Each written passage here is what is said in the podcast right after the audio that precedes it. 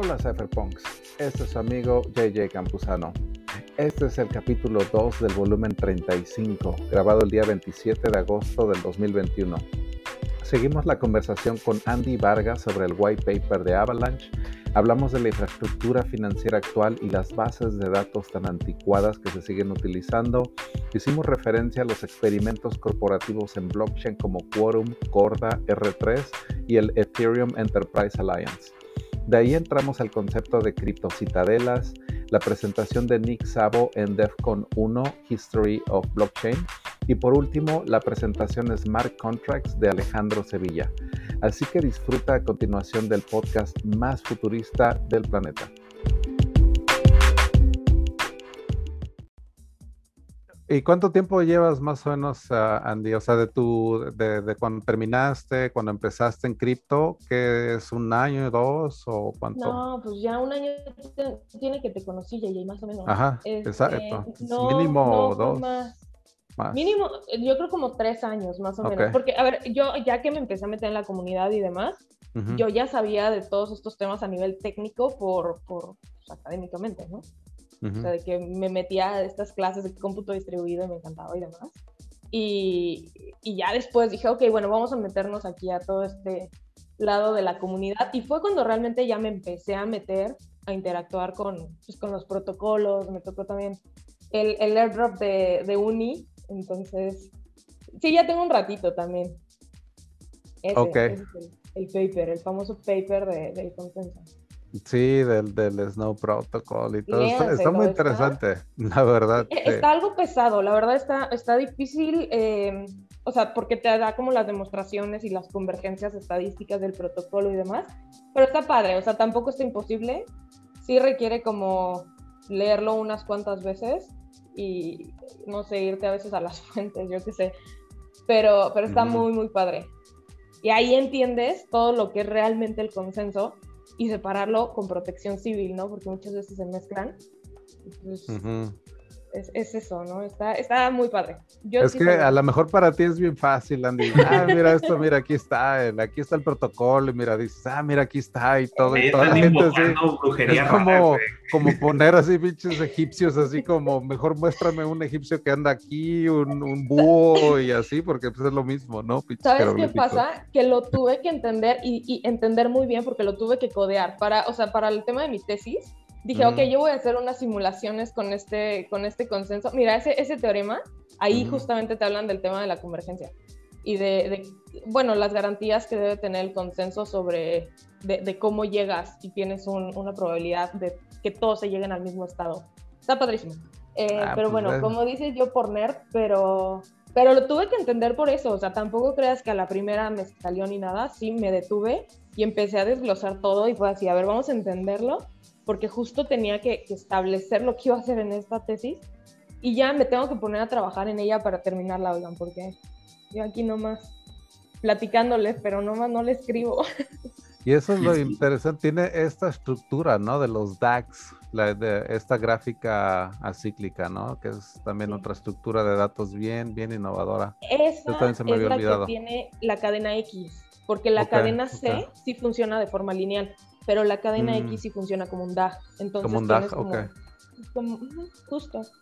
Ok. Entonces, esa es otra cosa importantísima. O sea, no solo te limitas a una estructura, estas subcadenas pueden tener distintas estructuras y distintos comportamientos. Entonces, bueno, yo, yo por eso, por este paper y por la plática que llegó aquella vez a mi universidad con Kevin Seknicki, o sea, del, del cofundador mismo, eh, ya dije, no, amo Avalanche, totalmente, no hay nada que me saque de aquí porque sí, está, está padre. Está muy, muy padre. Esto es, la, esto es la tecnoreligión, esta es la Biblia, ¿no? Si esto fuera, sería el equivalente ahí. Mira, aquí está. Estos son los mandamientos, están en el código y todo, son las matemáticas, que es un lenguaje, la verdad, tan universal que pues vaya, esto es como comunicarse de una manera tal que, que, pues es el lenguaje de la naturaleza, ¿no? Del universo. y este, este paper tiene una historia parecida a la de Bitcoin, porque también salió de un grupo anónimo. Y sí, también este de Team Rocket. Exacto. Bueno, este, este ya fue el editado, ¿no? El que justo retoman eh, de, de, la Universidad de Cornell, con Emil uh que para quien no sepa quién es, fue el que dijo, que, eh, descubrió el hack del DAO, ¿no? O sea, advirtió sobre esto. Y es, un, es un crack. O sea, ese, ese hombre sí está. También hizo la primera cripto que usaba Proof of Work antes de Bitcoin, que se llamaba Karma. Ajá, exacto. Sí, sí tiene muy buena historia. Sí, tiene él sabe qué onda. Yo lo conocí en Cancún a él y estoy platicando un poquito de él en el 2017 porque era un año después del DAO y platiqué, ¿qué será? No, no, tuve oportunidad de hablar con él más de 10 minutos tal vez, ¿no? Pero fue ahí en el centro de convenciones, ahí de DEFCON. Y de hecho, una de sus pláticas que él tuvo, que fue no en el main stage, pero fue como uno de lo, un tipo como salón que tienen, estaba atascadísimo. O sea, la verdad es de los que él atrae, de ver a esa gente. No, no cabíamos, o sea, en serio, yo estaba así pero porque quería oír hablar al profesor Emin Gunziger. O sea, él la verdad tiene una mente muy, muy brillante, ¿no? Lo que es fotografía aplicada. Como es profesor de la Universidad de Cornell, o sea, le da esto de hablar y se, o sea, tiene una forma de expresarse. Todas las cosas que dice, vamos, él tenía que explicar estas cosas a sus alumnos, ¿no? Entonces, es una persona que se le da esto de hablar y, se le da muy bien y se le entiende perfecto. También es una de las pláticas que que les recomiendo buscar Emin Gunsirer. De hecho, yo entendí muy bien el, el, consenso precisamente como él lo contaba, ¿no? Y lo cuenta como una, pues muy casual, así, ¿no? Como, imagínense que vamos a armar un, un, barbecue, ¿no? Entonces, está muy padre. Búsquenlo en YouTube. Está recomendado. Y este, yo la segunda vez que me lo topé fue en Berlín, eso fue en el Web 3 y de hecho fue donde estaba Edward Snowden, iba a hacer un remoto y todo, y ya pasa él y sale, salimos de ahí de, ese lugar en Berlín y me lo encuentro otra vez. Y ay, yo siempre le digo profesor, porque la verdad le tengo muchísimo respeto también. Le digo, hey, profesor, how are you? A pesar de que se ve súper joven, ¿eh? O sea, tiene 47 años y parece que tiene 27, la verdad. O sea, es como de Turquía, creo él y todo, mediterráneo. Entonces, no, es come años el tipo, ¿no? O sea, se ve súper, súper joven, pero una de las autoridades así en, en blockchain y te digo cripto aplicado, ¿no?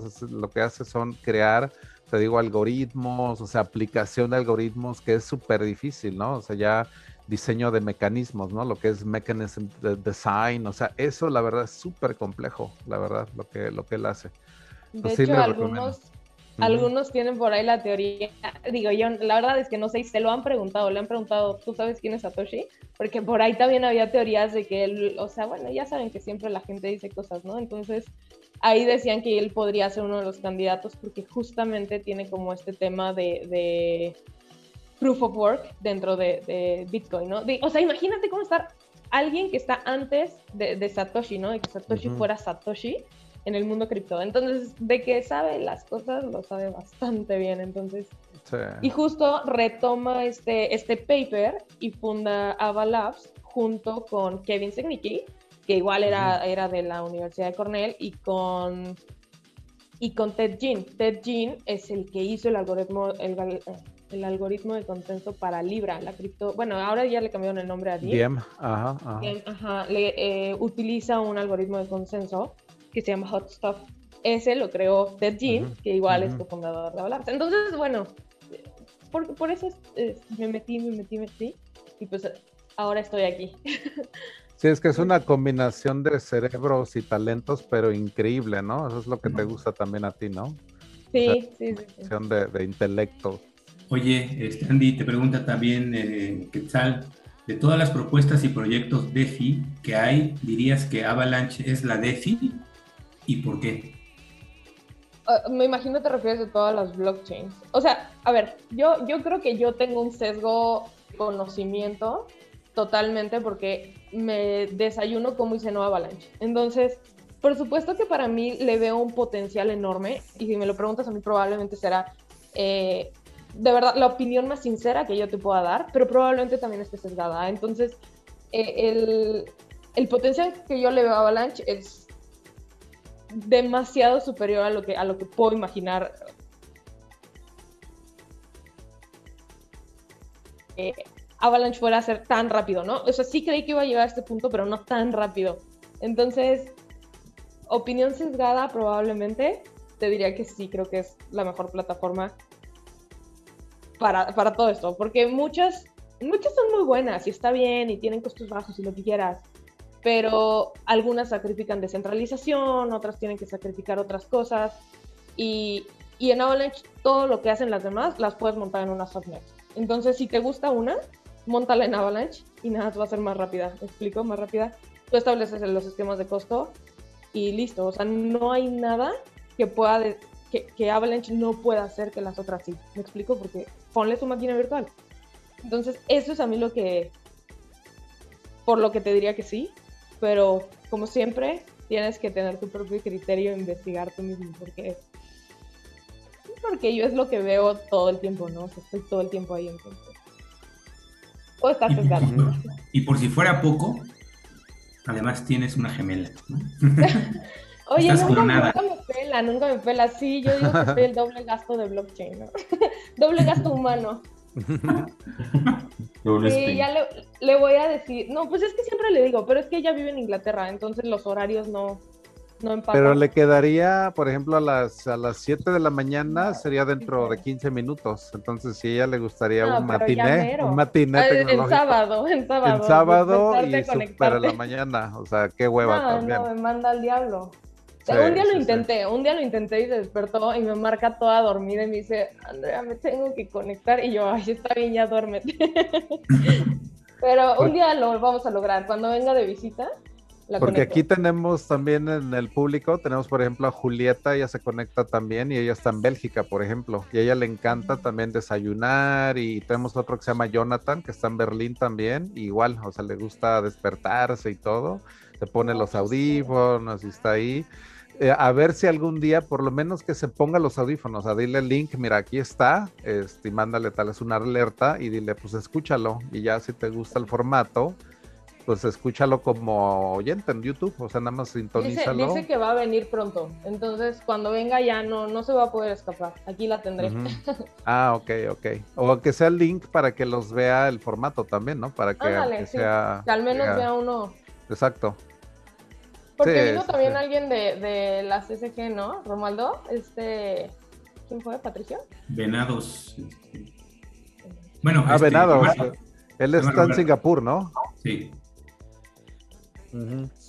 Ya con ellos tenemos 12 horas, entonces por ejemplo allá serían las 11 de la mañana, 11.47 de la mañana, porque aquí yo tengo 11.47 de la noche, pero con Singapur y con Vietnam, exactamente todo eso Asia, son 12 horas así exactitas porque cuando anduve por allá también era bien súper loco, ¿no? O sea, el hecho de que para mí eran las 9 de la noche, por ejemplo, y eran las 9 de la mañana o algo así. Entonces yo podía hablar con mis papás y súper tempranísimo, pero para mí eran las 7 de la tarde y para ellos pues eran las 7 de la mañana y todo, ¿no? O sea, es exactamente 12 horas y es súper, súper loco, ¿no? Estás exactamente así del otro lado del mundo, ¿no? O sea, Vietnam, Singapur, todo eso sí es estar así como que exactamente así del otro, el otro lado, ¿no? Y eso también es algo que, o sea, si te pones a pensarlo, la tecnología está cañón en cuanto a acercar personas. o sea, antes ni siquiera te podías poner de acuerdo, te encontrabas a la gente nada más porque te la encontrabas y no podías, no sé, mandarle un WhatsApp o yo qué sé. Y ahorita está del otro lado del mundo y si estuviera aquí al lado, ¿sabes? Exactamente. Y, yo no sé tú qué opinas. pero bueno. No sé qué opinas tú, Andy, de que, por ejemplo, las blockchains, o sea, en su algo más fundamental, son como herramientas también de coordinación, porque gracias a ellas pues, nos podemos hacer este tipo de actividades financieras, ¿no? Que no podíamos hacer anteriormente. Entonces, todo lo que nos dices Avalanche, o sea, lo que te emociona y todo, es el hecho de que nos puede traer una nueva era en las finanzas, ¿no? Por completas. O sea, es el dinero, pero puesto en libertad completamente. Porque Mark Cuban, por ejemplo, él decía cómo le molestaba, o sea, el hecho de que él para mover 10 millones, 20, o sea, lo que sea, pero le tiene que pedir siempre permiso a los bancos. Porque aquí hay una diferencia muy grande. Cuando haces una transacción con un banco, ellos te aprueban cuando haces transacción en blockchain, la, la, confirmas. Esas son dos cosas bien fundamentalmente diferentes. Una es aprobar y la otra es confirmar. Son dos cosas bien diferentes porque en blockchain tú nada más la confirmas pero nadie, nadie, nadie te, te, censuró el hecho de poder generarla y, y, nada más las estás confirmando. Con los bancos es aprobar la transacción. O sea, son dos cosas que son esencialmente muy distintas, ¿no? Muy, muy distintas. Así que, ¿tú qué piensas, Andy? No, totalmente. Y no solo en finanzas, o sea, en realidad es que tomar una decisión siempre requiere información. Y ya sea información de quién tiene este dinero y a quién le pertenece esta moneda, como información, no sé, de, un negocio que estás haciendo, de, por ejemplo, lo que pasa, es que a mí me encanta mencionar este ejemplo porque, porque me parece bastante impresionante, y es el caso de Quintana Roo que certifican todos sus documentos legislativos ya en la blockchain de Avalanche, porque justamente necesitas información en la que puedas confiar para tomar decisiones. también la, la, tecnología por sí sola y por más tecnología que tengas, o sea, si no generas un valor, y este puede ser valor de toma de decisiones, valor de confianza en la información, no tienes nada, ¿no? Entonces el hecho de, de, generar valor a través de la tecnología creo que es lo importante. Entonces, Sí creo que, digo, más allá del lado de finanzas, por supuesto que el lado financiero está revolucionando todo esto porque además quitas a los bancos que, bueno, no sé ustedes, pero a mí no me encantan, o sea, es, es horrible. El otro día, por ejemplo, mi, mi, tía que vive en Canadá vino a México y, no, y trajo una computadora a mi hermano, ¿no? Mi mamá le dijo, ok, bueno, yo te la pago. Le hizo el depósito en el banco a Canadá. Tres semanas y no ha llegado. Mi mamá va a reclamar al banco y de repente es como, no, pues ya lo entregamos al otro banco. Mi tía va a reclamar al banco de allá y es como, no, pues aquí nunca llegó. Entonces, no saben, o sea, la tienen como tres semanas. En el limbo. Limbo de que no saben ni qué dónde le iba a ver, pide una prueba de que, de que realmente se entregó este dinero, ¿no?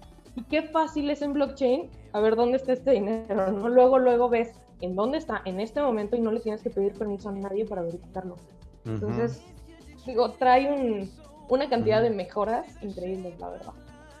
Sí, exacto, porque los bancos definitivamente están en un punto en el cual tienen que evolucionar o desaparecer. O sea, esa es la única cuestión. O sea, es ya no hay de otra, porque yo vería, por ejemplo, la evolución de los bancos sería de que toda la infraestructura que ellos ya tienen que está bien arcaica, que de hecho también es bueno analizarlo y todo, porque ellos tienen unos sistemas súper centralizados, se le llaman silos, ¿no? Que es como cuando centralizas todos los datos y todas esas bases de datos, que es bien difícil para cuando tienen que hablar unas con otras, ¿no? En este caso, Andy decía, por ejemplo, Canadá, México, o sea, tienes eh, todo ese tipo de esas bases de datos centralizadas en las cuales, a pesar de la que la tecnología, o sea, ya te debería de dar toda esa, o sea, instantáneo, porque pues vayas digital, y de hecho, hasta Elon Musk lo decía, el dinero es muy de low bandwidth, o sea, es de baja, porque no estás transmitiendo un video ni nada, ¿no? O sea, transmitir una transacción monetaria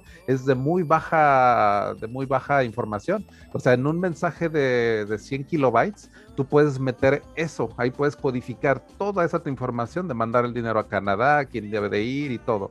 Pero te digo, esas bases de datos tan centralizadas, que utilizan ya código, porque ahí te va también los bancos. Yo también, y es algo que estuve leyendo esta semana, cuando compran a bancos, eh, por ejemplo, más antiguos, heredan toda esa arquitectura y eso no lo había, eh, me, había puesto a pensar. Por ejemplo, Wells Fargo, eh, Chase y todos ellos, ellos han adquirido diferentes, diferentes así bancos pequeños, regionales y todo eso y heredan, haz de cuenta que hace, cuando compran esos bancos, no hay otra más que heredar sistemas que fueron creados en los 70s, o sea, creados en los 60s, o sea, tienes hasta la fecha ahorita arquitecturas diseñadas en Fortran, en COBOL, o sea, arquitecturas súper arcaicas que de hecho ya son a veces tan inescrutables, sabes cómo funciona, que ya ni siquiera hay programadores de COBOL, o sea, se están terminando ya, ya bien poquitos así programadores, pero todavía hay bases de datos, increíblemente.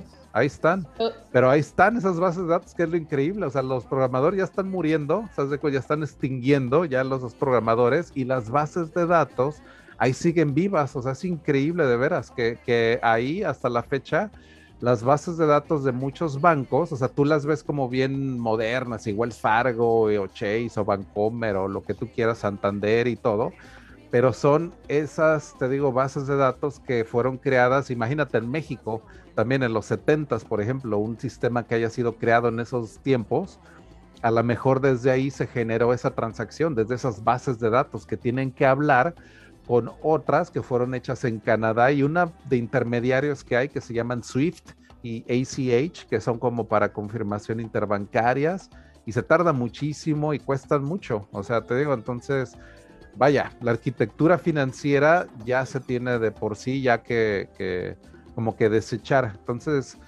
lo que yo siento es que los bancos pueden desechar de alguna manera todas esas bases de datos centralizadas y migrar a estas bases de datos completamente nuevas y estandarizadas y ahora sí tener una mezcla de, de, de, de DeFi, pero con esa interfase de los bancos. Haz de cuenta que los bancos aparte ya te ofrezcan mejores rendimientos basados en DeFi. O sea, haz de cuenta que te ofrezcan staking y tú sin darte cuenta ya te están dando un 15% ¿no? de APR, pero porque todo está basado en DeFi, haz de cuenta. O sea, detrás de las bambalinas, tu banco te da aparte todo, ¿no? Te da los depósitos, los que hay de los demás, o sea, es transparente, así como los protocolos en DeFi son transparentes. Imagínate que tu banco te dijera, mira, aquí están todos los depósitos, aquí están las deudas de lo que tenemos prestado hacia afuera, pero todo está colaterizado. Entonces tú puedes ver, porque ahorita no hay ningún banco que te abra los libros contables. O sea, eso es como que, o sea, es, es, es algo que no puedes ni pensar, ¿no? O sea, que te abran los libros contables de un banco, ¿no? Entonces imagínate una nueva era financiera en la cual Ahora tienes un híbrido de Vancomer, pero por dentro es Avalanche, por ejemplo, ¿no? Tienes DeFi ahí dentro y todo, de tal manera que la arquitectura interna de los bancos ya es, pero nueva completamente, ¿no? Entonces, eso es lo que también puede, puede suceder también. O sea, hacia allá puede, pues, apuntar mucho de la, tecnología, ¿no? Ahí no sé cómo vean. Hola, JJ, ¿cómo andas? ¿Qué onda? ¿Quién está por acá? Rafa. Rafa. ¿Qué onda? Acabo, de almorzar. Yo estaba esperando terminar mi almuerzo para empezar a hablar aquí con usted. Em, la, la, pregunta que te quería hacer referente a los bancos, eh, pues todos sabemos que los bancos van a cambiar, ¿cierto? Pero lo que hay en DeFi está, diría yo, en términos de usuario como a, media máquina, porque para prestar dinero en DeFi necesitas un colateral, ¿cierto? Yo digo que el momento en el que, en el que se va a masificar el uso de DeFi es cuando se pueda prestar dinero eh, con la historia crediticia, ¿cierto? Eh, ¿Qué tan lejos estamos? ¿Qué tan lejos estamos de eso? Que eso sería, pues, el boom de DeFi y es lo que tú estás hablando, los híbridos, los bancos, pero en tiempo no lo sé, porque yo no veo ningún proyecto por ahí que, que, tenga eso, ¿no?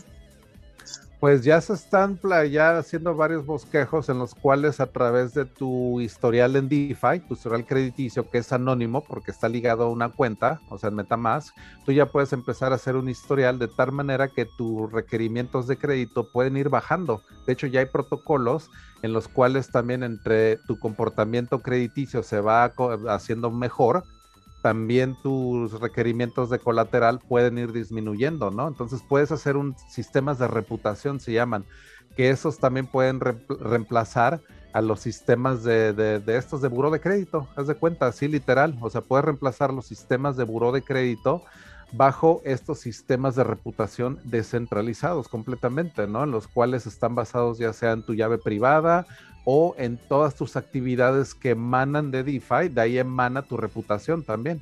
Entonces te digo, eso puede hacer que bajen ahí tus requerimientos poco a poco, pero esto es en base al uso también, ¿no? En base a eh, ya la masificación se puede dar en cuanto haya ciertos productos que estén también muy aterrizados, ¿no? O sea, que los bancos, por ejemplo, tengan que evolucionar. Muchos van a desaparecer, ¿eh? O sea, como te digo, van a evolucionar, pero muchos, muchos, o sea, como tienen ya tanta, o sea, tienen tanta deuda, digo, y eso lo sabemos, muchos pues van a tener que, que desaparecer y mucha gente también va ahí a como que a perder también sus, pues también ese, está ese peligro, ¿no? Sistemático de los bancos, o sea, esta pues deuda financiera, así que pues en los siguientes años yo creo que vamos a ver sí como que una pues una migración masiva de, por ejemplo, Goldman Sachs, ellos lo que tienen es un sistema que ellos diseñaron de, en base a Ethereum que se llama Quorum.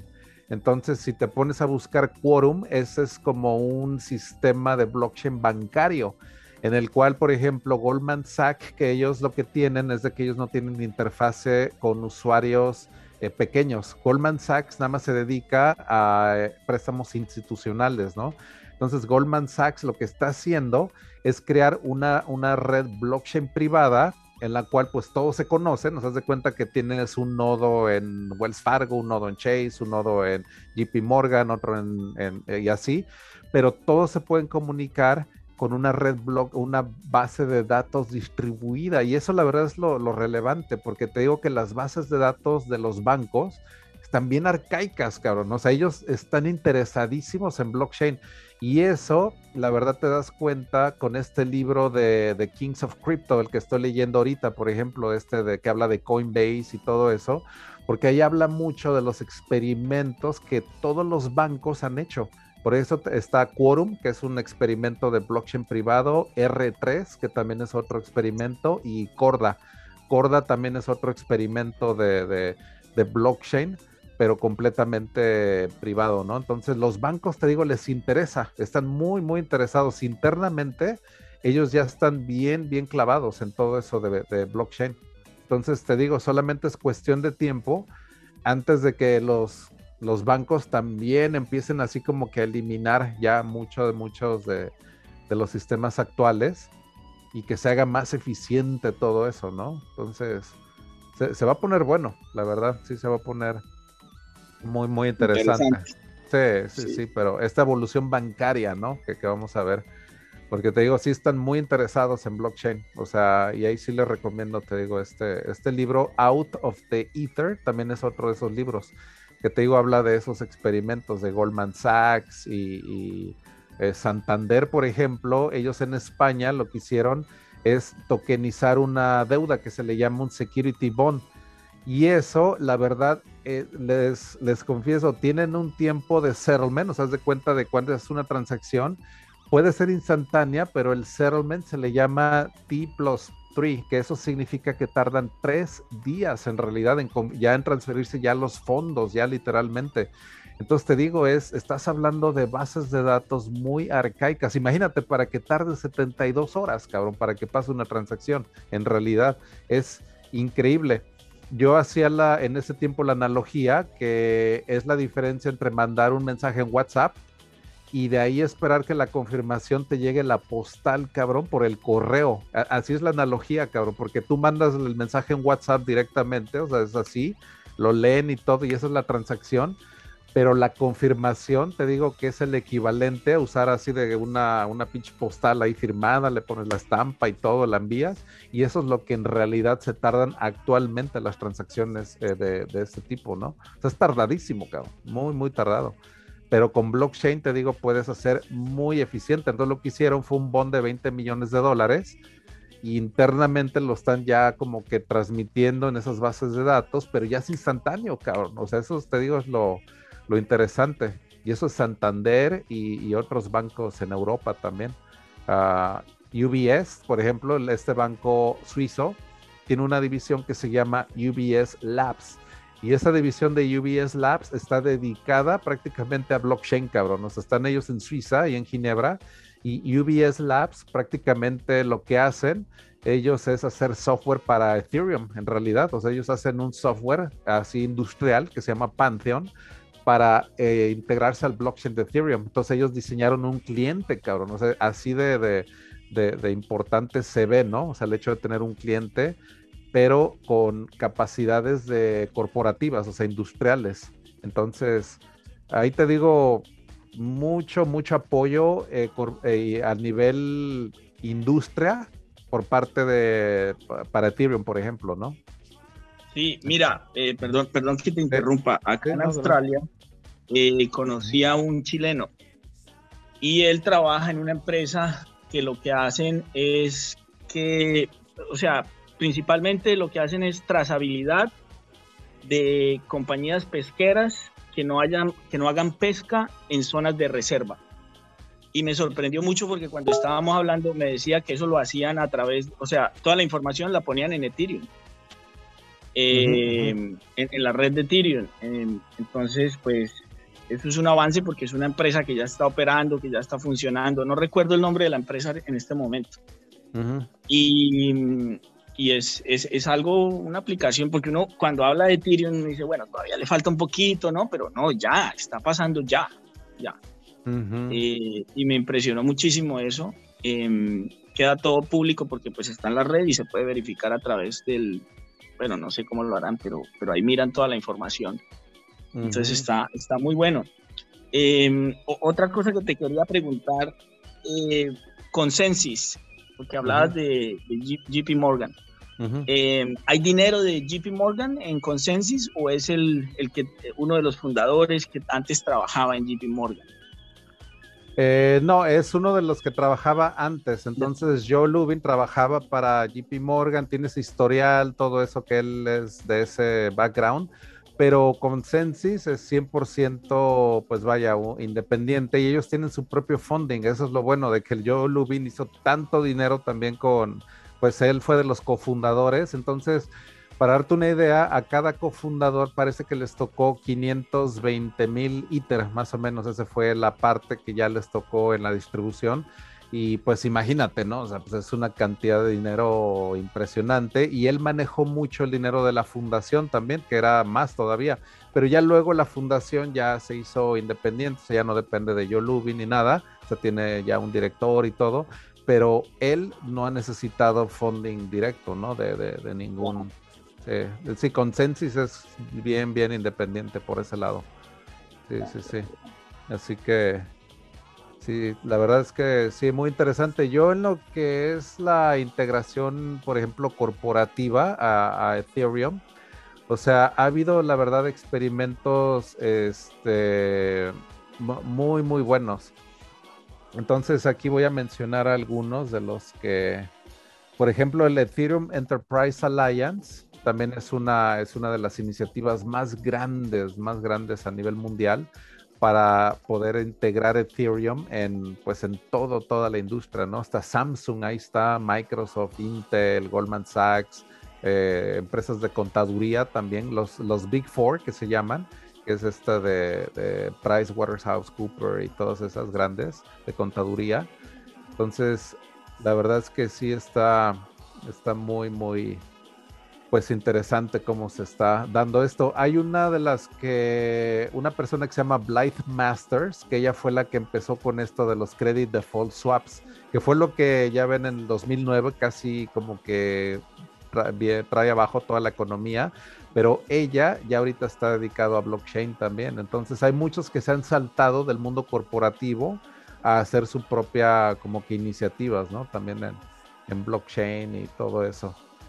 Entonces ha habido mucha gente financiera que ya se está dando cuenta, ¿no? De toda esta revolución de los sí, sobre todo porque, perdón, porque eh, la parte de fintech, ¿no? La, parte financiera va ligada a la tecnología, entonces el salto no es como tan, tan difícil. Y creo que es la industria que más se ha robado profesionales de, otra de otras industrias, blockchain, por ahí veía, veía en alguna parte. Y eh, es muy bueno en temas de innovación, ¿no? en algún momento se va a reflejar en servicios y en productos para, para el cliente, para la, el, usuario final, ¿no? Que ahorita ya los puedes encontrar, o sea, como dice Alex, Andy, o sea, los puedes encontrar, pero es muy rebuscado, o sea, necesitas machetearle, así como Alex, él le ha entrado, y, pero es bien difícil, o sea, te digo, la curva de aprendizaje no es sencilla, o sea, de que los encuentras, lo encuentras, ¿no? Ya hay productos financieros, por ejemplo, lo que ellos decían, todo esto ya es muy atractivo, la verdad. O sea, es, es, la verdad, para alguien que le gusta invertir y generar rendimientos como Alex, por ejemplo, y todo, pues vaya, ya es como que ya no hay vuelta para atrás, o sea, él ya no se puede ir a las finanzas tradicionales y todo, porque dices, ya cabrón, o sea, esto ya es, ya es mi mundo, ¿no? O sea, ya para qué te regresas. Entonces, eso te digo que ese switch es lo que te digo, falta que, que, que, mucha gente más lo haga, pero tiene esa curva, te digo, de aprendizaje. No cualquiera lo hace, vaya, o sea, no, no cualquiera, o sea, tiene toda esa, esa curva y cuando se los bancos o todo, te digo, lo empiecen, te digo, a masificar y a integrar y todo, entonces ya vamos a ver como que ir a la tiendita de la esquina y ya depositas y ya tienes ahí colaterizado algo, ¿no? O sea, eso ya sería como el sueño, ¿no? Pero se puede integrar, ¿no? De alguna manera con el sistema financiero eh, actual. Sí, entonces, para allá vamos, para allá vamos. es el futuro, sí. Sí, como te digo, ya los que ve ya no se regresan, o sea, ya, ya estás ahí o sea, ya las finanzas tradicionales, o sea, que ver CETES y todo ese tipo de ondas, pues dices, ya, o sea, que son los certificados del tesoro, ¿no? Aquí en México. Y aquí en Estados Unidos pues, son los Treasury Bonds, eh, todo eso, ¿no? Stocks, todo eso. O sea, va a haber un shift muy, muy grande, ¿no? Entonces... Yo creo que todo va ligado al riesgo. Cuando, cuando te pasa el susto y pones dinero ahí, sabes que no se te pierde. Entonces ya empezás a usarlo con más confianza y, y te familiarizas con esa, esa forma de ganar de, algún ingreso pasivo, ¿no? Y sobre todo si son tan, tan altos como decían, decían antes, que en una semana pues casi que recuperan la inversión inicial, entonces, pero es, es el susto, es el riesgo. Entonces, si esto se desaparece. Hay un chorro de desconocimiento y la gente cree que el hecho de que algo no esté regulado está prohibido.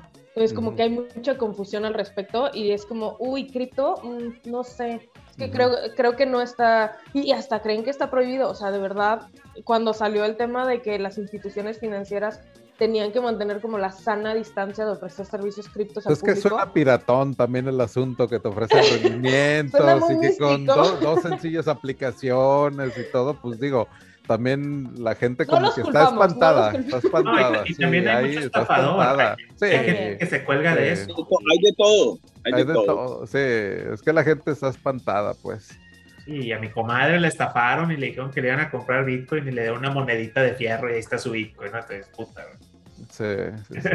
Entonces te digo, es difícil. Como te digo, es, es esa parte del viejo oeste, como dice Andy, que no hay regulación, es el viejo oeste, o sea, no hay una ley, o sea, que digas cómo demandas un hack de DeFi, por ejemplo, algo. Todavía no hay regulación en eso, o sea, todavía no hay o no está tipificado, ¿no? Nada de ese tipo de... Puede ser tal vez de un delito informático, pero no hay todavía las herramientas como para decir, ok, esto ya es, ahí no hay precedente tampoco, ¿no? No hay jurisprudencia, por ejemplo. Entonces sí estás, te digo, hasta un terreno bien, bien inexplorado. Entonces sí hay que como que navegar de manera también muy, pues a veces muy cautelosa. Y, eso es lo, lo, difícil a veces, ¿no? De que cómo disiernes ahí de, todo eso. Pero pues... así demandes, así demandes, si estás en otro país eh, para demandar y que, pues, pues vos podés saber quién fue la persona, tener el nombre, los datos, y está en Rusia, ¿quién lo va a demandar? Pues, ¿qué, ¿qué saco yo con demandarlo? De aquí a que eso tenga algún efecto, pues ya se habrá desaparecido esa persona.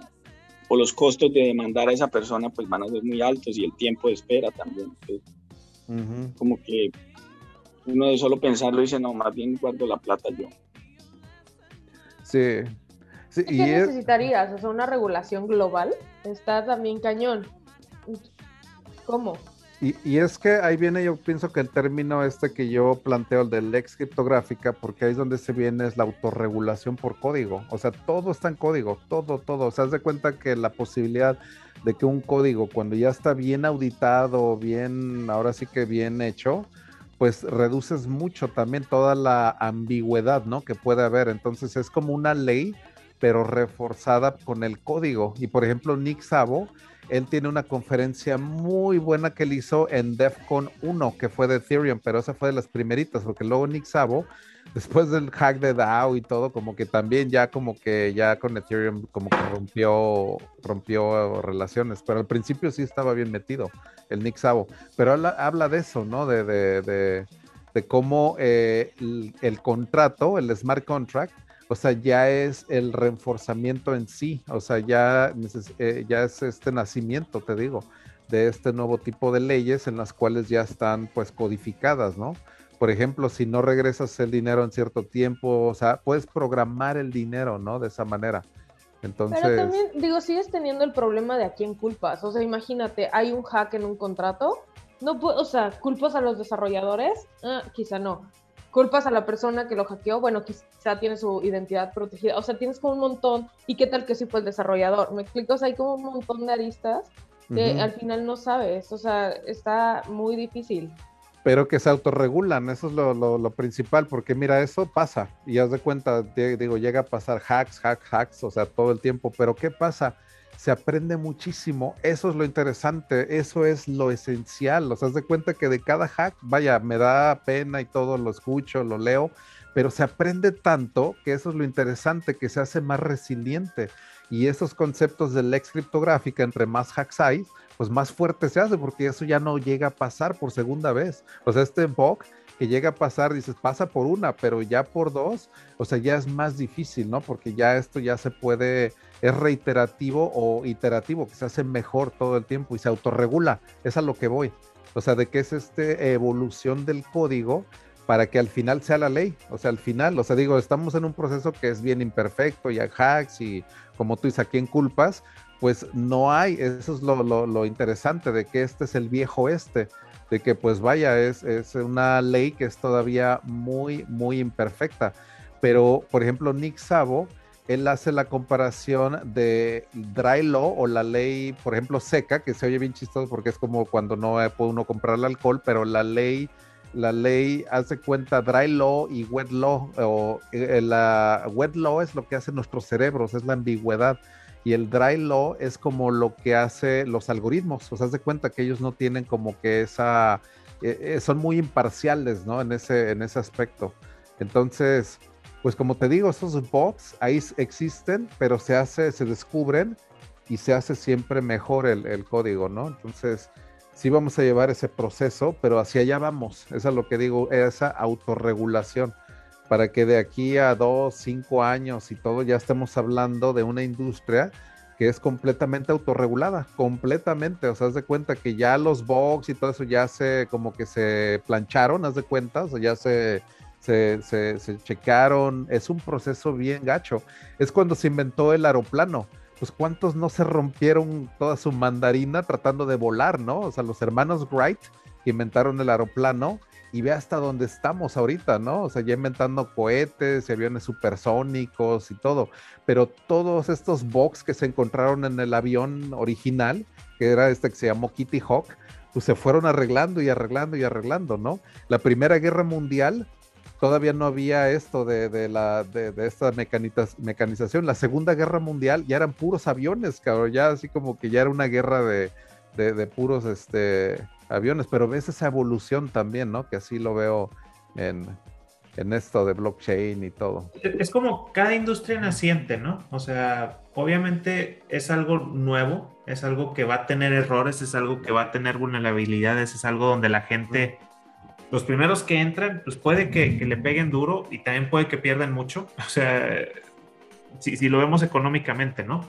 Este, puede ser muy poco amigable para el, para el, para el nuevo, este, la nueva persona que se está involucrando. O sea, y ha pasado con casi todas las industrias, ¿no? El automóvil, pues no, no, era, no era accesible para la gente.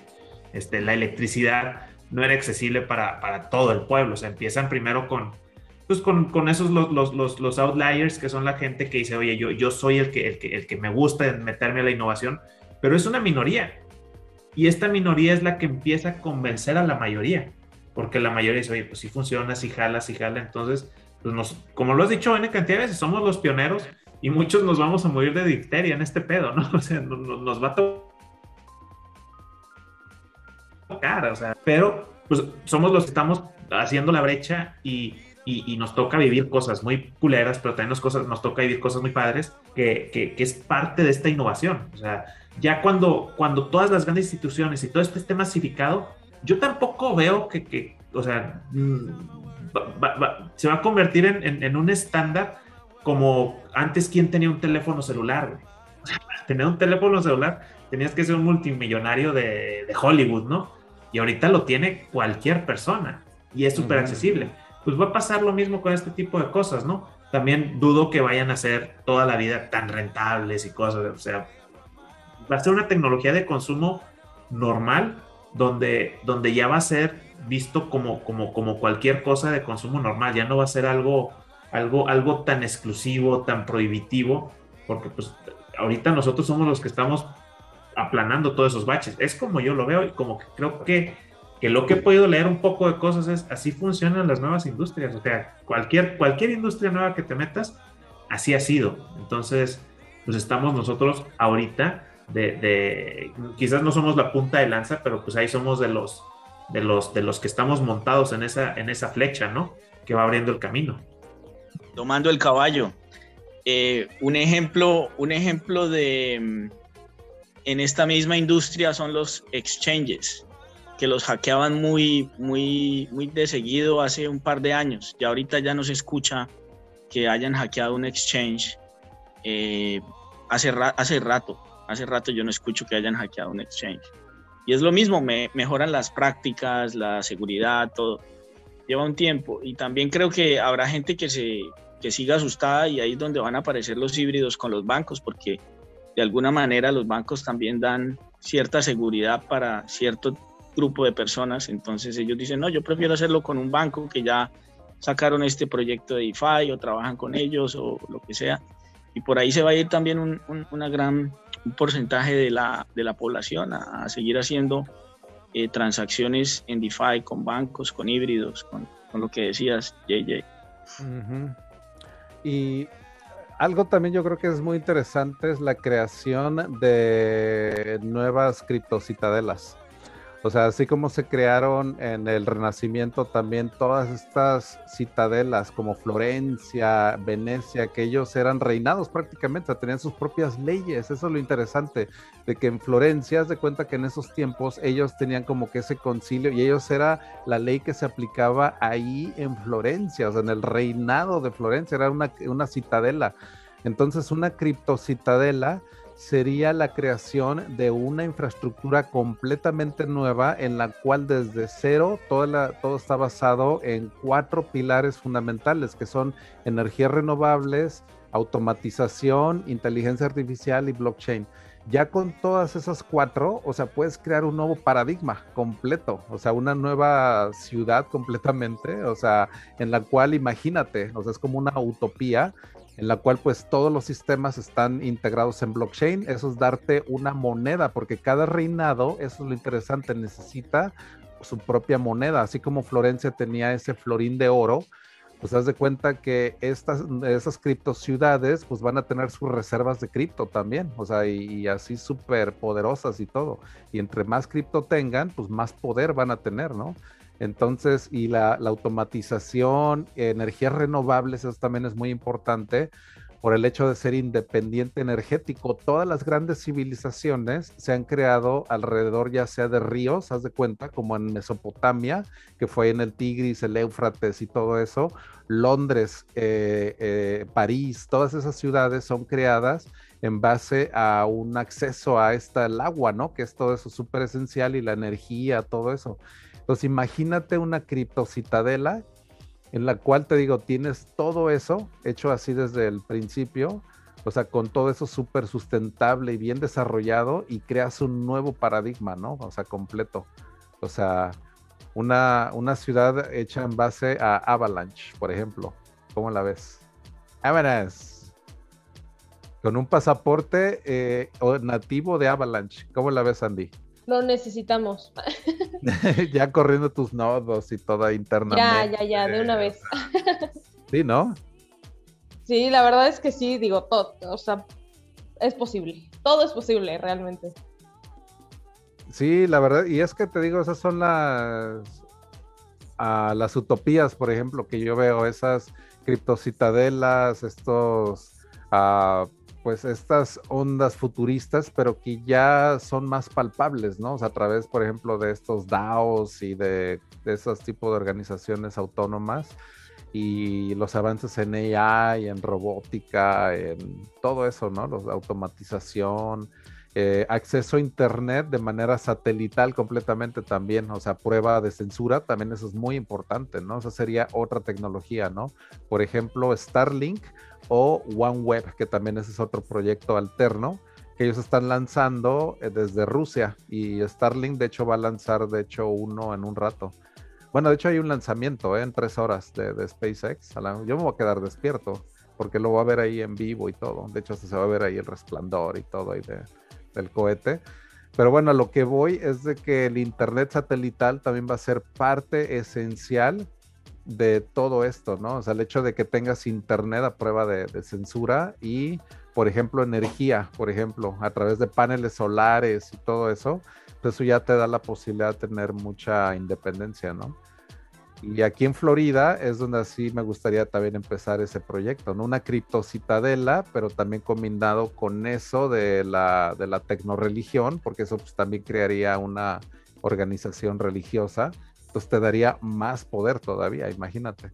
O sea, que estuviera fundamentado en eso, ¿no? Energía renovable es parte de tus doctrinas. O sea, de cuenta que no te pueden quitar los paneles porque si no es persecución religiosa, cabrón. O sea, así de, así la puedes hacer, ¿no?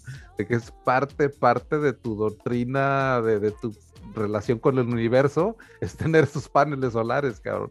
O sea, así lo puedes meter, en serio. Y aquí en Estados Unidos y en muchas jurisdicciones pues, se puede respetar todo eso, ¿no? El acceso a la energía solar, por ejemplo, se puede meter como uno de los preceptos, ¿no?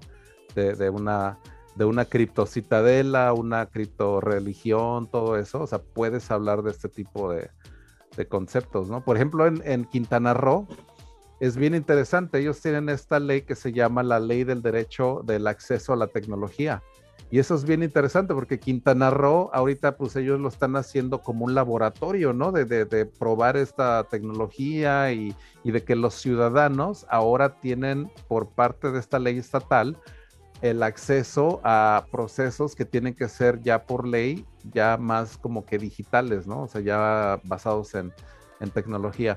Y esto dio la pauta que Quintana Roo, con Avalanche, por ejemplo, ahí pudieran entrar, pero fue en base a una legislación previa. O sea, eso es lo, lo interesante, ¿no? De, ver a veces cómo la legislación a veces tiene esa parte benéfica, ¿no? De, creas algo y te da ese, esa parte de que, que floreces. En lugar de restringir, lo que haces es como que de poner en, en marcha, ahora sí que un, un, un, programa nuevo, ¿no? De renovación tecnológica del, del gobierno a veces está medio difícil llegar al equilibrio con la regulación, ¿no? O sea, si de repente, la regulación al final está para proteger los intereses de los individuos, o debería estar, ¿no? O sea, bueno.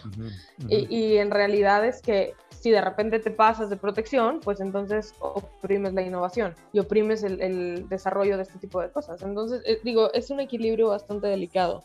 Pero qué bueno que en Quintana Roo pasó, porque, o sea, realmente veo que primero este tema legislativo, ahora certificar las vacunas COVID, que también se está haciendo en Avalanche. Y está cañón, porque eso realmente tiene un impacto en las personas y en la calidad de vida de las personas. O sea, imagínate que hay un mercado negro de vacunas y, todo el mundo contagiándose. O sea, ya hasta veo memes que dicen, ay, fuiste a Cancún y empiezan a toser. O sea, de que sí está fea la cosa.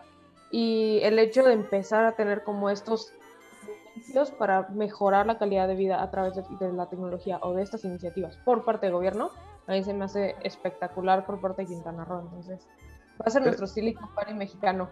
Vitalik habla de un concepto en una conferencia que él tuvo el año pasado de System Punks, que eso es como una versión como más evolucionada de los cypherpunks, porque los cypherpunks tienden a ser muy radicales en lo que es rechazar pues la interacción o la, la, con el gobierno, los sistemas gubernamentales, todo eso, ¿no? Y los system punks, de acuerdo a este nuevo concepto, que de hecho lo escuché en Vitalik, es de buscar esa integración, más que nada el diálogo y la integración para que el gobierno pueda ya de alguna manera empezar como que a, a reforzar esa relación tan erosionada que ya hay con el ciudadano, ¿no? O sea, ya nadie le tiene confianza al gobierno, ¿no? En ninguna pero si a través de blockchain se pudiera restaurar la confiabilidad y que tú dijeras, mira, ya por fin están haciendo algo en lo que ya puedo así como que verificar y confiar y ya en esa prueba de censura y es muy transparente, eso puede restaurar esa relación, ¿no? Entre el ciudadano y el gobierno, que es, es la verdad muy interesante en en reconstruir, como por ejemplo se ha hecho en Estonia, por ejemplo, y de hecho es un ejemplo también muy, muy interesante, como Estonia desde el 2013, ellos metieron un programa de desarrollo social que es de los más vanguardistas en todo, todo, todo el planeta. Ellos de hecho se basaron en, en una, en la infraestructura de descentralización, de hecho es uno de los, de los pilares y de hecho otro es la ciberseguridad, o sea, el hecho de utilizar criptografía aplicada y todo de tal manera que tú como ciudadano de Estonia tienes acceso a algo que se llama ciudadanía digital, que te da acceso a muchísimos. Haz de cuenta que a través de un portal puedes acceder a recetas médicas, tus impuestos, las calificaciones de tus hijos. Con tu tarjeta que tiene tus private keys, o sea, es como una tarjeta física, puedes votar desde cualquier país. Eh, o sea, está increíble, la verdad. O sea, eso yo siento que es una muestra de lo que se puede hacer a través de esta implementación, ¿no? De algo de veras progresista, ¿no? Y, ahí les recomiendo, te digo, este programa de Estonia como país, o sea, que, lo han, la verdad, metido en, turbo en los últimos años y, ha dado muchos resultados, ¿no? Entonces, y es lo que Cancún, como digo, Quintana Roo, como que también ahí le han querido, le han querido dar, pero... Es, también un proceso gradual, o sea, no puedes ir de golpe a, a, ir en contra de los intereses de las personas que controlan la política y no puedes ir en contra de todo eso nada de golpe. Es, un es, es, una transición en la que tienes que decir, ok, esta tecnología está y todavía vas a poder tener como cierto control y luego ir evolucionando realmente ya algo más libre y como más parejo para todos. Pero definitivamente si no existen los mecanismos tecnológicos para hacer esa transición, no la vas a lograr, o sea, porque de golpe está difícil. Entonces, creo que esa es la parte como evolución política que también tiene que ir a través de la tecnología. Y está bien y, eventualmente va a pasar. Entonces, hay, que, hay que estar positivos al respecto. Digo, ya lo estamos viendo, ¿no? Entonces, pronto.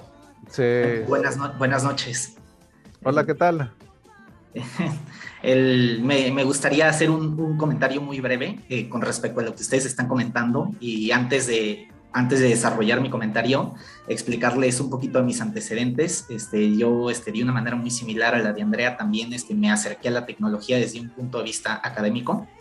El, pero la aproximación que yo tuve desde un punto de vista académico este, no fue tanto desde el punto de vista del desarrollo de los protocolos, sino desde el punto de vista de las consecuencias económicas y justamente este, desde, el, punto de vista jurídico, eh, regulatorio, de, esta nueva tecnología la blockchain. Eh, eh, entiendo perfectamente que, que, va en contra del espíritu eh, cypherpunk, como, como, como, lo comentas, JJ, pero precisamente, este, bueno, hay, hay muchas personas que, que, promueven la idea de que si existe una regulación adecuada y un equilibrio, como lo comenta Andrea, pues incluso hasta se puede desarrollar y se puede impulsar la tecnología hay, hay, algunos eh, esfuerzos que se han venido realizando en temas regulatorios, eh, principalmente eh, desde algunas instancias internacionales, como por ejemplo el BIS, que ya lo han platicado aquí, que encabeza este, orgullosamente este, nuestro gordito Agustín Carstens. El, desde el BIS, desde el Banco, desde el Banco Internacional de Pagos, pues ahí este, se, han, se han promovido este, algo, se ha promovido investigación con el propósito de que eh, eh, bancos centrales alrededor del mundo pues, vayan desarrollando eh, una, una, regulación homogénea. ¿no? Este, y también este, hay otro, hay otro, otro ente internacional que se llama el GAFI, que es el Grupo de Acción Financiera Internacional, que precisamente el GAFI también ha venido desarrollando algunos lineamientos o regulación al respecto. en el sentido de que pues, lo que comentaba Andrea, de que pues, este, no está claro este, quién es el que tiene eh, la responsabilidad eh, en, este tipo de protocolos descentralizados, ¿no? Este, el usuario, el protocolo, la, aplicación. Entonces, este, lo que establece el GAFI, este, básicamente así en términos muy generales, es que lo que se tiene que regular este, son las plataformas, eh, son los y, pues, a, quienes se puede, a quienes se puede identificar dentro de las plataformas, a los desarrolladores pero precisamente, eh, o sea, este, son los desarrolladores pues tienen, tienen eh, una responsabilidad, este, pero, eh, pero, eventualmente los desarrolladores pueden trasladar esa, esa responsabilidad a las personas a través del proceso del KYC, ¿no? O sea, del Know Your Customer, del conoce a tu cliente, el, para que este, si, si hay transacciones este, o transferencias de dinero que, que exceden este, un determinado monto, este, pues a través del, del, Know Your Customer, pues este, poder identificar específicamente a la persona que está realizando esa transacción. Y, eh, y, a, y a, través de eso, pues entonces eh, poder identificar eh, algunas acciones como de lavado de dinero, acciones este, de financiamiento del terrorismo, este, acciones de trata de personas. Pues, así, o sea, en términos muy generales es como que lo que se pretende realizar y pues en, temas regulatorios, la verdad es que sí, este, pues, yo, he, yo he tratado como de, de, adentrarme este, ya este, de, manera más específica este, de, de, qué es lo que se está desarrollando en este medio. y se, eventualmente, este, pues, incluso hasta si me lo permiten, este, JJ pues, que ahorita está ausente, pero pues ya lo consultaré, este, incluso hasta eh, poder compartir con, algunas eh, con ustedes algunas presentaciones que yo he realizado este, para, pues, para poder eh, presentarles a ustedes, exponerles este, algunos, algunas consideraciones de tipo jurídicos o, legales este, dentro de, de, de este ecosistema del blockchain. Oye, ¿y cómo le haces? Digo, al final está regulando los puntos de conexión con el dinero fiat, ¿no? O sea, pero en realidad una vez que estás dentro, no puedes hacer nada para, para regularlo. O sea, eh, estoy, estoy, de, estoy de acuerdo. Este, los puntos de conexión, justo lo, justo lo que comentas, pero pues eh, eh, generalmente este, pues, para poder adquirir las criptos, o sea, generalmente, o sea, bueno, pues entiendo que se puede hacer peer-to-peer, ¿no? Pero, pero generalmente para poder adentrarse este, dentro del mundo cripto, pues este, se hace a través del dinero fiat. O sea, la gente primero adquiere el dinero fiat y ya posteriormente lo metes a Bitso o lo metes este, algún exchange y ya este, a través de esos puntos, pues sí es este, que, sea, que, que, se han venido haciendo los esfuerzos, ¿no? O sea, sí, sí, sí, evidentemente, o sea, son los esfuerzos iniciales, ¿no? Entonces, es lo eh, puedes hacer. O sea, sí. si no, ¿cómo regulas Internet? ¿No? O sea, entiendo que los puntos son el interés y, y es lo más lógico. O sea, al final, si regulas eso, regulas la entrada y la salida, pero, pero todo lo demás está, está cañón. sí, sí, sí, claro. Claro, este, estaba yo en Twitter este, revisando este, más información al respecto y pues, me encontré con un comentario que la verdad me pareció este, muy acertado, que decía que, que, las instituciones este, de, financieras este, dentro de los países como la UIF, el, que es la Unidad de Inteligencia Financiera dentro de México, no pueden ni siquiera regular el dinero fiat. o sea, este, la, la, cantidad de lavado de dinero que hay, este, narcotráfico en México, por ejemplo, de otras actividades pues ya querer meterse a regular el cripto cuando ni siquiera son capaces de poder eh, regular los fiat, pues la verdad es que sí, o sea, es sumamente complicado, pero, o sea, eh, se han estado haciendo algunos esfuerzos iniciales.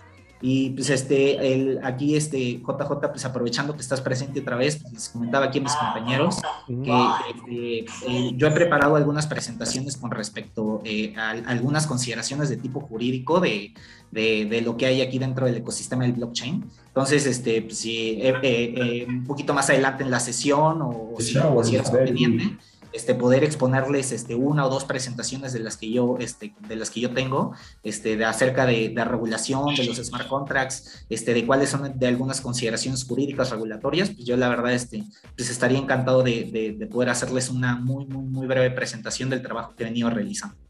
Oye, Alejandro, y eres ITAM también, ¿verdad? Así es, sí, sí, sí, soy, soy, economista del ITAM, pero soy abogado de la UNAM también. Ah, mira. Sí. Oye, no, pues gracias, eh.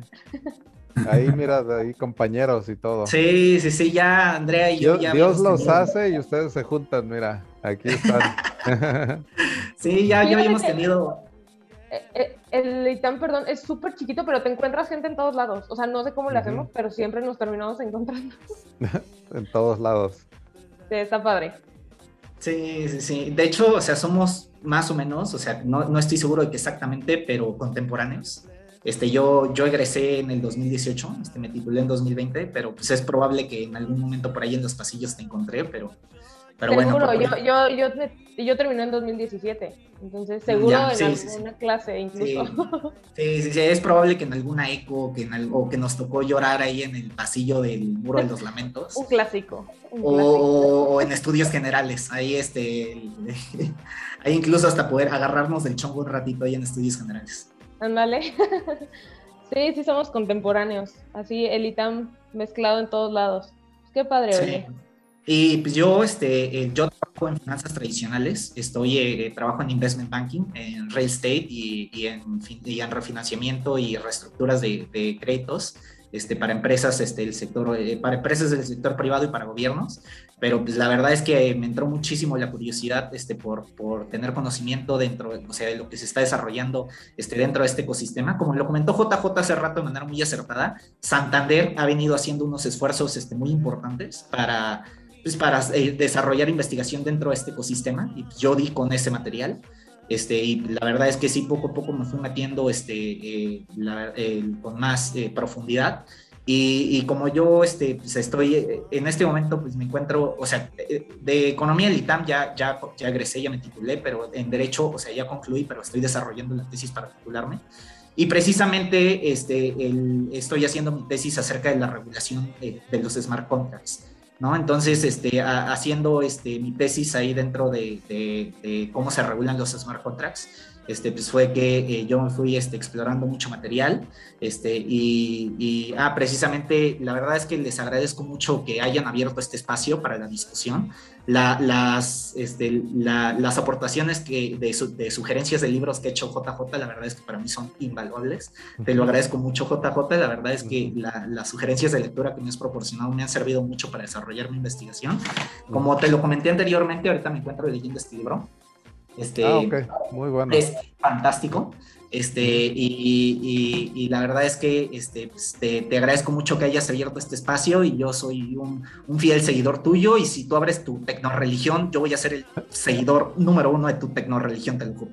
Vámonos con puro tecno y un buen fiestononón que vamos a hacer esa Pero por completo. Sí, sí, sí, no, imagínate, ese retiro. No las placas, anótale las placas ya, el número uno. El acólito del chamán.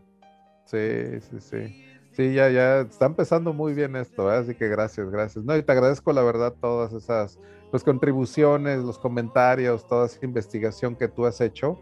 O sea, es la verdad súper interesante, o sea, conocer todo lo que pues ya tú has investigado y es que la verdad es que siempre alguien sabe algo que, que, tú, que tú no sabes, ¿no? O sea, tiene una pieza del rompecabezas que tú no tenías antes, ¿no?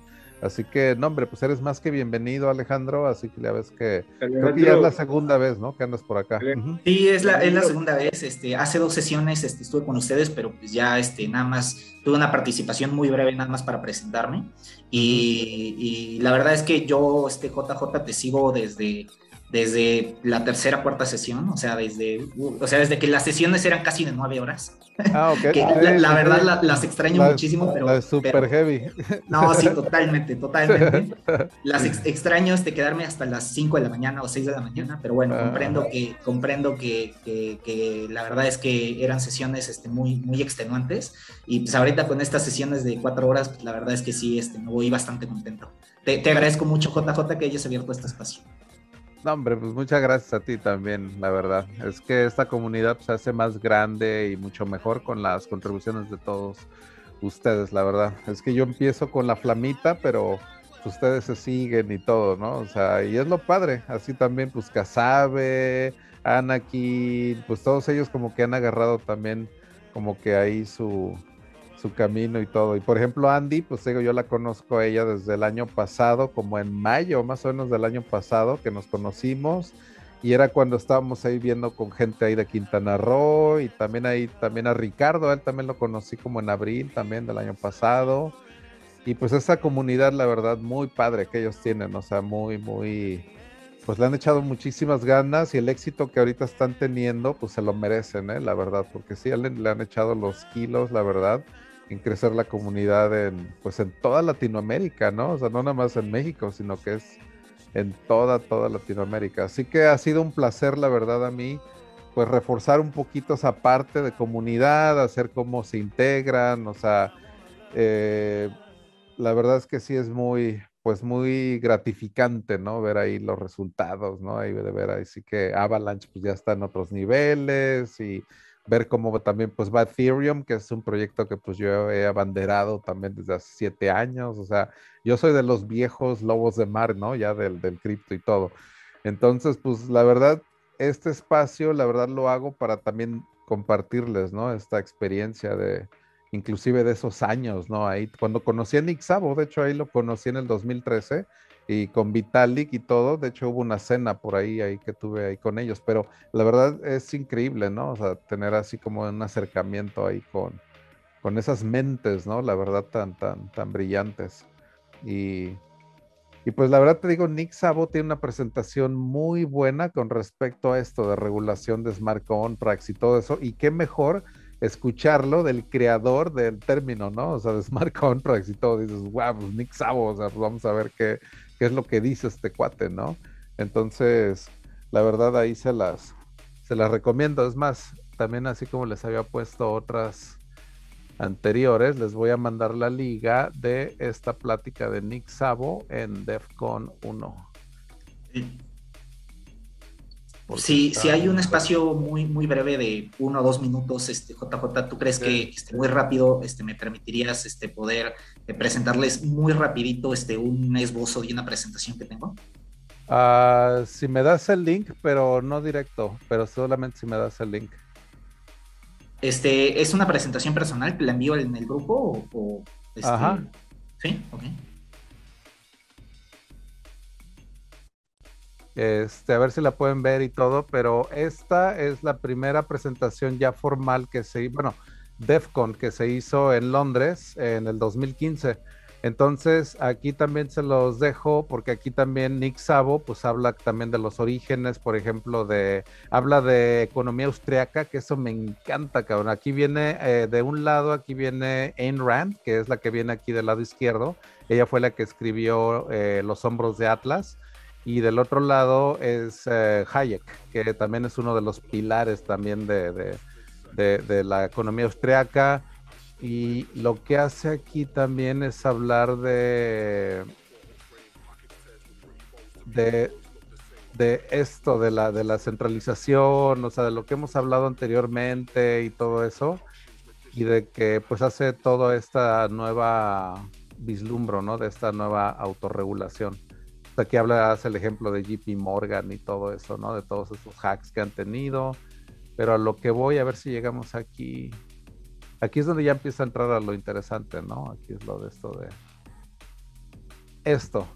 Esta es la parte, esa es la de wet versus dry code, o sea, lo que es el código húmedo y código seco, así como se ve de raro, ¿no? Wet versus dry code, pero esta tabla que ahí pone me llamó muchísimo la atención porque ahí es lo que habla, es en la cual del lado donde dice law, esa parte habla de lo que es la ley como la conocemos y del otro lado donde dice software, hace la comparación más que nada a este nuevo tipo de ley, ¿no? Este nuevo tipo de smart contracts y todo eso y hace esa, pues esa comparación de cómo van a empezar a, pues a tener esa divergencia, pero aún así van a tener esta aplicación súper, súper importante. Y es donde habla de Ethereum. Entonces, súper interesante, ¿no? Ver cómo Nick Sabo, pues ahí está, pues hablando de, de todo, todo esto. Les paso el link a a esa presentación. Creo que está, la verdad, muy, muy buena si la quieren analizar, porque pues sí es, se entiende más que nada, o sea, no es tan técnica. Así es más o menos, pues así como que digerible y todo eso. Listo. La presentación que te comenté, JJ, ya la tienen en el grupo por si le quieren echar un ojito. Ok. Ok. Perfecto. Sí, la verdad es que sí es muy interesante. Todas las conferencias de DEFCON se las recomiendo porque yo me las he hecho, están en YouTube y todo ya sea DEFCON 1 hasta la DEFCON 4. Ya la 5 fue la que se suspendió por pandemia y todo eso. Se quería hacer en Colombia, pero pues también eso se suspendió. Pero la última creo que fue DEFCON 4, que me parece que fue en Europa, algo así. Y esa fue ya la última, creo que fue Praga. Esa fue la última. Y a mí me tocó la 3, que fue ahí en Cancún. Entonces, muy buenas pláticas ¿eh? ahí sobre tecnología de blockchain, smart contract, gobernancia, o sea, conceptos, la verdad, muy, muy buenos también ahí. Así que, oye, mi estimado Flavio, ¿tú cómo estás? Eh? ahí estás, eh, ¿tú estás ahí chambeando con Matic o qué andas haciendo tú estos días? Qué huele, qué huele. pues esta semana, esta semana nos montamos al al evento este de, de Moonbeam. Este, para los que no tengan conocimiento, Moonbeam pues es este, va a ser como un puente ¿no? entre Polkadot y Ethereum. Entonces ellos están desarrollando, bueno, ahorita apenas fue su lanzamiento ayer a las 4 de la mañana por KuCoin. Eh, nosotros participamos en, la parachain de Moonbeam. Entonces, este eh, fue eso hace que algún mes, mes y medio, cuando estaba todo, creo que fue la primera o la segunda subasta que la ganó. Entonces apoyamos nosotros al Crowlon, nos entregaron el día de ayer antes del lanzamiento en Cuco y nos entregaron los, tokens de Moonbeam, que era, eh, su sigla es y el día hoy a las 4 de la mañana se, se lanzó en el exchange, y pues ahorita la verdad, pues sí, estábamos hablando que el token anda en los 70, 80 dólares cada uno. Entonces llegó a alcanzar uno un precio de 150 pues prácticamente lo que yo personalmente voy a hacer, lo voy a holdear y ver qué aplicaciones se van a ir desarrollando. Supuestamente cada aplicación que se vaya desarrollando en Moonbeam va a correr tanto en Polkadot como en Ethereum, o sea, sin ningún, sin ninguna, eh, sin ninguna complicación, utilizando el mismo, o sea, la red de Moonbeam. Eso es lo que andamos ahorita por ahí, este, eh, eh, es lo que andamos ahorita trabajando, que se puede decir, y y, es, eh, y esperando también la de la parachain de, de que igual también vamos a, ya en este mes, el mes próximo, igual van a hacer el lanzamiento de su token. Entonces, pues andamos ahí también todavía ahí de, eh, de early adopter, como decimos, y, un poquito también ahí en el, nos montamos ahí con el Alex, ahí en el PBU también. Ay, qué bueno. Oye, no, pues qué bueno, ¿eh? Que le están dando ahí con, con todo ahí por, por ese lado. Es, es, es algo, pues a mí me ha parecido muy interesante la manera en la que eh, pues están utilizando el poder de la comunidad, ¿no? Estos, estos más que nada proyectos de Polkadot. O sea, que no, eh, o sea, ya sus, ¿cómo se les puede decir? Sus ICO, ¿no? Que eran los lanzamientos no son ya como eran antes, ¿no? Te dicen, oye, ¿sabes qué? Mira, voy a construir esto, mi proyecto es este, este, ¿quién me apoya? Eh, lo lanzan toda la comunidad, tú le apuestas y pues de una u otra manera te retribuyen de esa manera, ¿no? Es algo, es algo muy, pues para mí muy novedoso y es algo que yo creo que es lo mejor que pudiera hacer algún proyecto, porque yo recuerdo eh, cuando estábamos ahí en el grupo Renegados que queríamos entrar a todas las ICOs ahí en CoinList ¿no? O sea, era, era pura desilusión, ¿no? Entonces, por ese lado, la verdad sí me parece muy, muy interesante lo que están haciendo todo este tipo de proyectos de las Parachain aquí de Polkadot. Para los que quieran, porque todavía vienen otras subastas ahí para los que quieran pegar una investigadita, pues es algo que vale la pena, pues. Oye, no, pues excelente, ¿eh? ahí ya saben, ahí los que quieran, ahí estamos en, en el Telegram y todo. Y este, oye, también al Alex, ya ahí tengo tu presentación, ¿eh? Ya ahí en ah. pantalla. Sí, este, muchas gracias. Ahí no sé si quieras este, que pase alguna en, particular y todo, pero está muy interesante, ¿eh? Sí, básicamente, o sea, también para no, este, no, ocupar mucho tiempo, en un par de minutos, o sea, básicamente es una presentación de una publicación este, de, la Universidad de Harvard. De hecho, ahí hasta abajo aparece la fuente. Se llama, la publicación se llama An Introduction to Smart Contracts and Their Potential and Limitations. Esa, esa publicación este, es, de, es de la Universidad de Harvard. Este, fue en una, eh, fue, o sea, se, se, presentó durante una conferencia este, dentro de la Escuela de Leyes de Harvard. Entonces, este, básicamente la publicación es la, o sea, consiste en lo siguiente, o sea, en primer lugar, pues, este, como lo comentaste JJ, este, el término de smart contract, pues fue eh, acuñado por Nick Szabo en 1996. Y en el índice pues, se establecen nueve eh, principales eh, áreas de oportunidad, o, áreas de oportunidad o limitaciones. Este, ellas están enlistadas.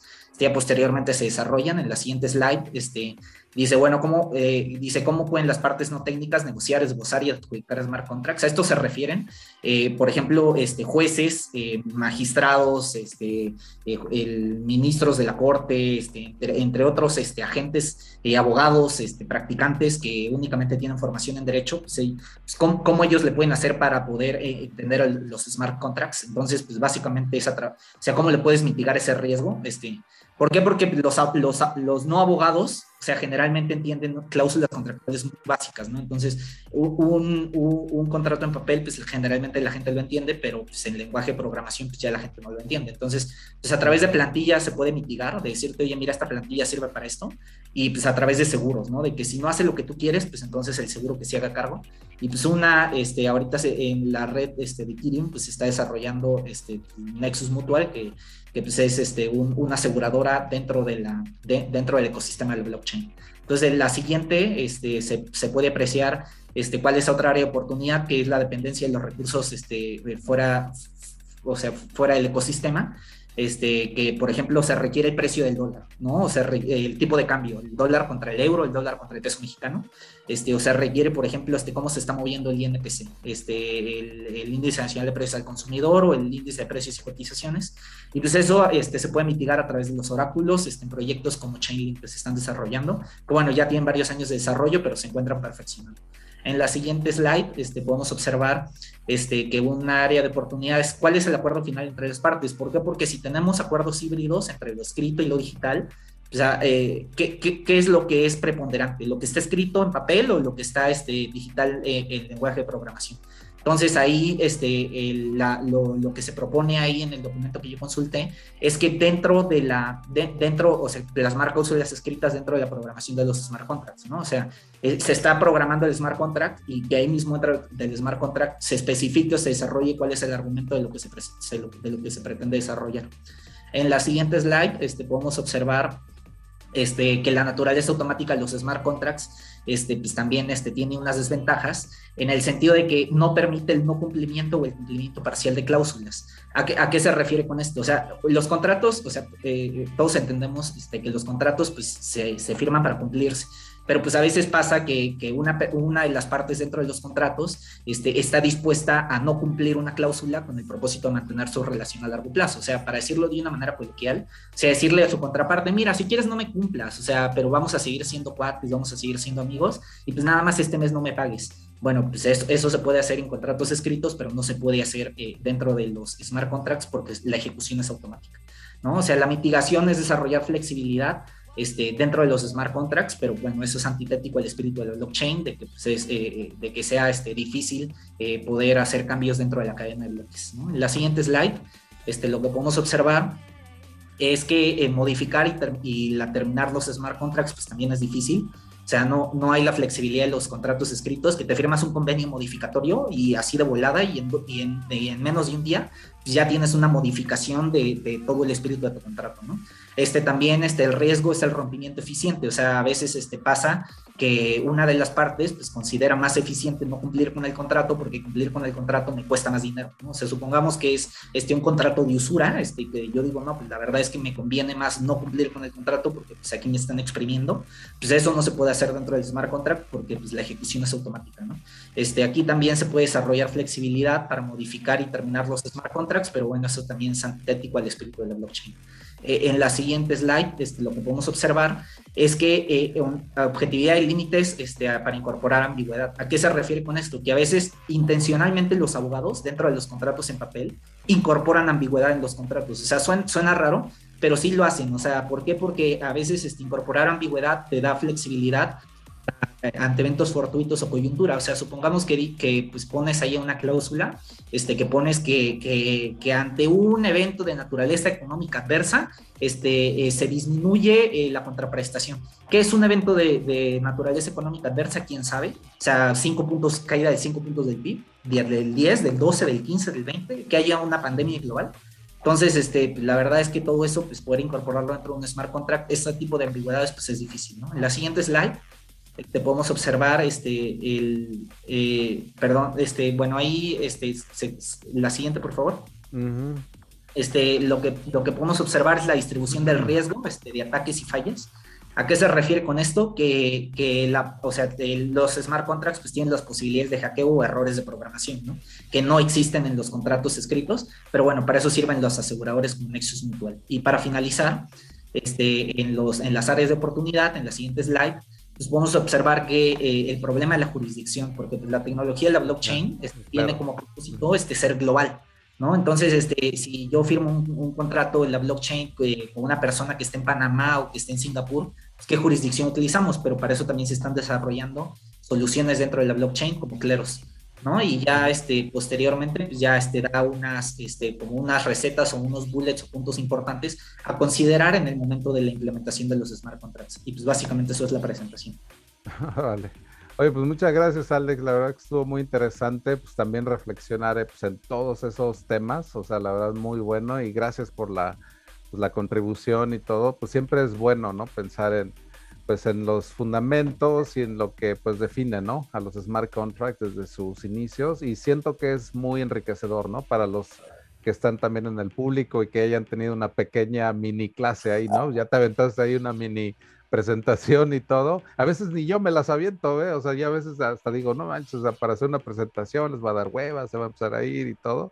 Pero pues vaya, esta fue de improviso. Entonces dije, pues ya. Muchísimas gracias, JJ, por el espacio. La verdad es que te lo agradezco mucho. Y, parte, y parte de esa presentación yo considero que te la atribuyo, o una, una parte, una gran parte a ti, en el sentido de que la retroalimentación o los comentarios que aquí nos aportas, pues yo considero que me enriquecen a mí mi, mi mi acervo cultural como para poder exponerles este, de una manera más, más fluida, ¿no? Muchísimas gracias, JP.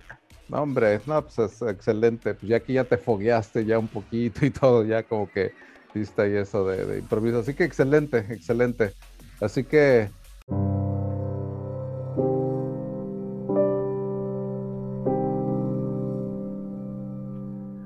hemos llegado al final del segundo capítulo y todavía nos falta otro capítulo más, así que te recomiendo buscar ahora el capítulo 3 del volumen 35. Yo soy JJ Campuzano y me despido esperando que haya sido de su agrado. No olvides sintonizarnos cada viernes por la noche en nuestro streaming por YouTube JJ Campuzano, así como en nuestro canal en Twitter.